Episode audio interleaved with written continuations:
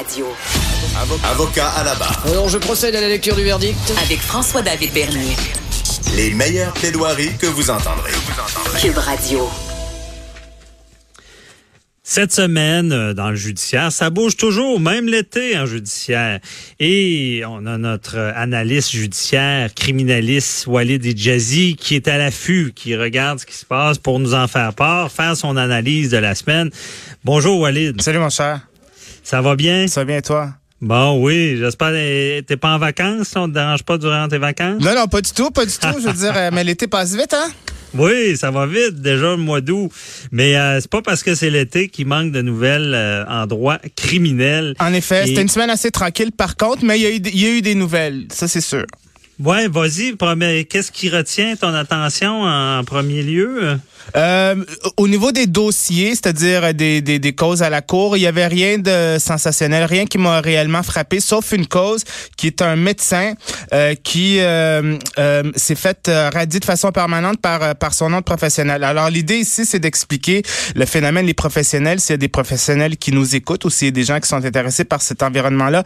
Le, professionnel qui commet un crime lors de l'exercice de ses fonctions aura pas juste des problèmes avec la justice pénale et la police, mais se fera euh, taper sur les doigts et peut-être même euh, euh, renvoyer par son ordre professionnel. Alors plus particulièrement, on parle ici euh, d'un médecin qui euh, euh, a été radié de façon permanente, un médecin Jean-François Rancourt de Montmagny qui lui euh, euh, ben, s'était livré à des agressions. C'est un gynécologue et euh, bon, on a profité pour avoir la main un peu trop euh, baladeuse, la main un peu longue et s'est livré à des attouchements lors de tests de routine euh, pour assouvir des euh, besoins sexuels. Et il était plus dans l'exercice de ses fonctions. C'est grave, c'est extrêmement grave. C'est grave, il est en position, il est gynécologue. tu peux pas avoir plus agresse. Je ça a pas que ça.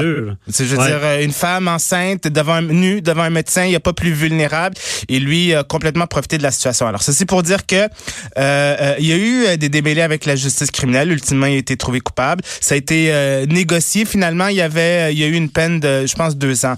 Mais l'idée ici, c'est que maintenant, il ne sera plus médecin. Alors, pas, on n'a pas juste euh, un- une sanction pénale, c'est-à-dire une peine, une sentence, mais ici, c'est le collège des médecins qui a dit, vous, monsieur, euh, vous êtes un danger pour le public, alors vous êtes euh, plus médecin. L'idée d'un ordre professionnel, tu le sais, hein, c'est pour euh, c'est pour euh, réglementer une profession. Un professionnel, on parle de médecin, avocat, dentiste. Je veux dire, il y a une variété de, de- de différents types de professionnels. Ils sont morts, membres d'un ordre professionnel et la mission de l'ordre professionnel, le barreau, le collège des médecins, euh, l'ordre des infirmières, etc., c'est évidemment la protection du public. Ben, la protection du public. Puis, dans le fond, c'est on appelle ça du droit euh, ben, professionnel, justement. Puis c'est un peu hybride. Disciplinaire. En, en- euh, disciplinaire, c'est ça le bon mot. C'est un peu un hybride entre du droit criminel et civil. C'est comme euh, pénal. Exactement, exactement. C'est euh, pas des juges, c'est des euh, confr- c'est des collègues. C'est euh, il y a un comité de discipline. Il y a un, premièrement, il y a un, syndic, l'équivalent d'une de, de ben, d'un corps policier qui qui évalue la situation, qui fait enquête, qui ramasse de la preuve. Et après ça, on se, on se ramasse devant un comité de discipline composé de trois de ses pairs.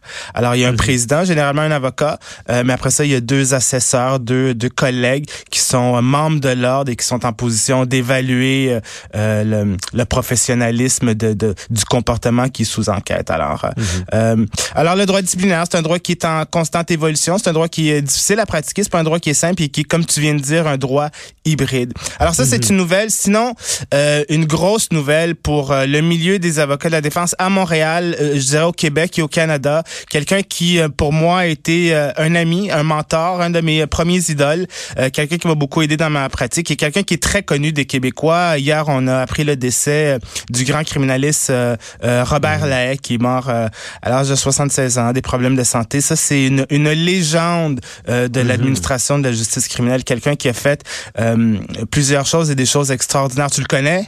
Oui, je le connais, Ben mais oui. pas personnellement, mais euh, je, oui, je l'ai déjà rencontré.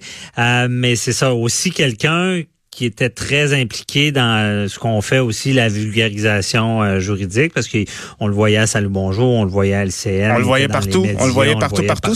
C'est un peu un précurseur de ce qu'on de ce qu'on fait maintenant. Je veux mhm. dire, la vulgarisation juridique, ça prend un peu de l'ampleur. Ça intéresse énormément les gens. Je veux dire, je, je, je le sens. On me fait souvent des commentaires. Ça intéresse le monde. Lui, c'était un des premiers pionniers à aller régulièrement dans les médias.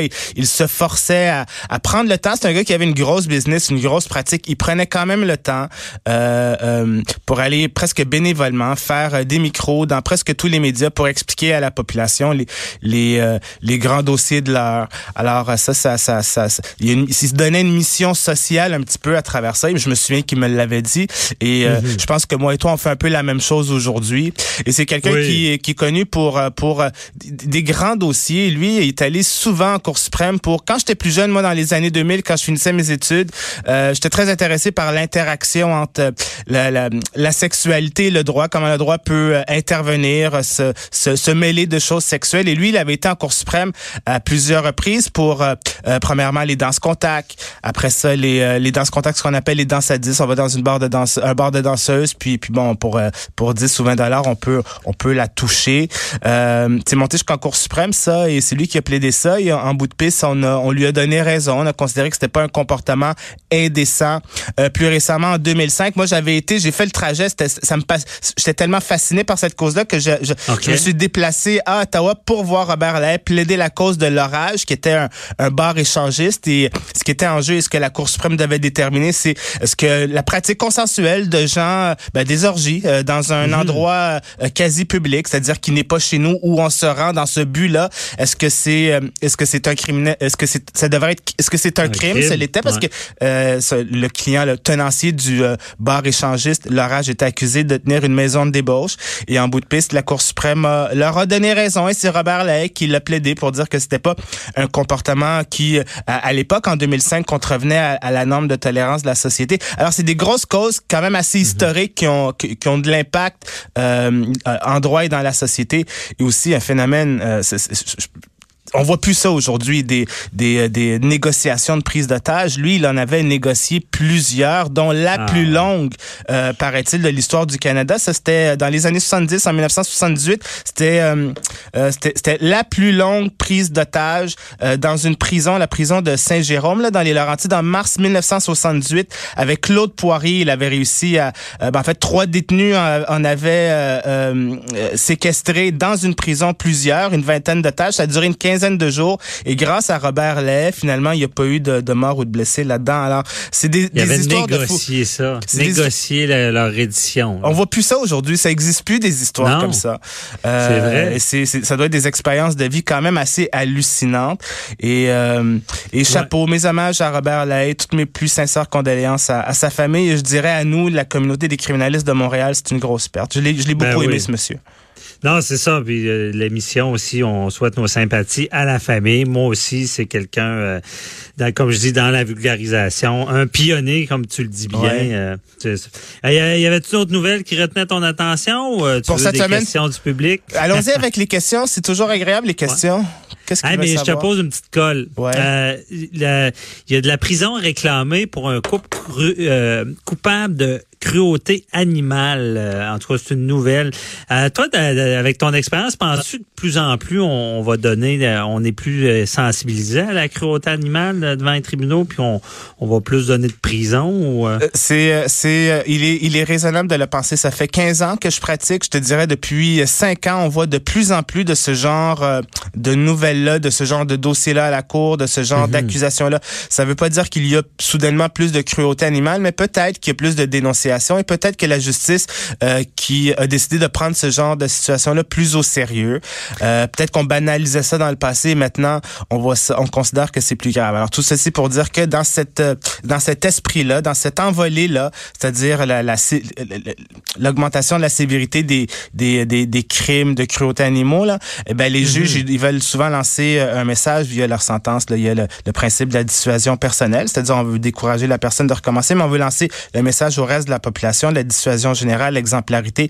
Il est, euh, il est, on peut très certainement penser que les, ce genre de peine-là va, va Mhm. prendre, seront plus sévères pour lancer le signal que c'est pas, c'est pas parce que c'est un choc, c'est acceptable de, de, de lui donner des coups avec un bâton de Non, bois. non, c'est ça. Je pense que les gens sont plus sensibilisés. Puis on rappelle, ben c'est ça, c'est le code criminel euh, prévoit ces accusations-là.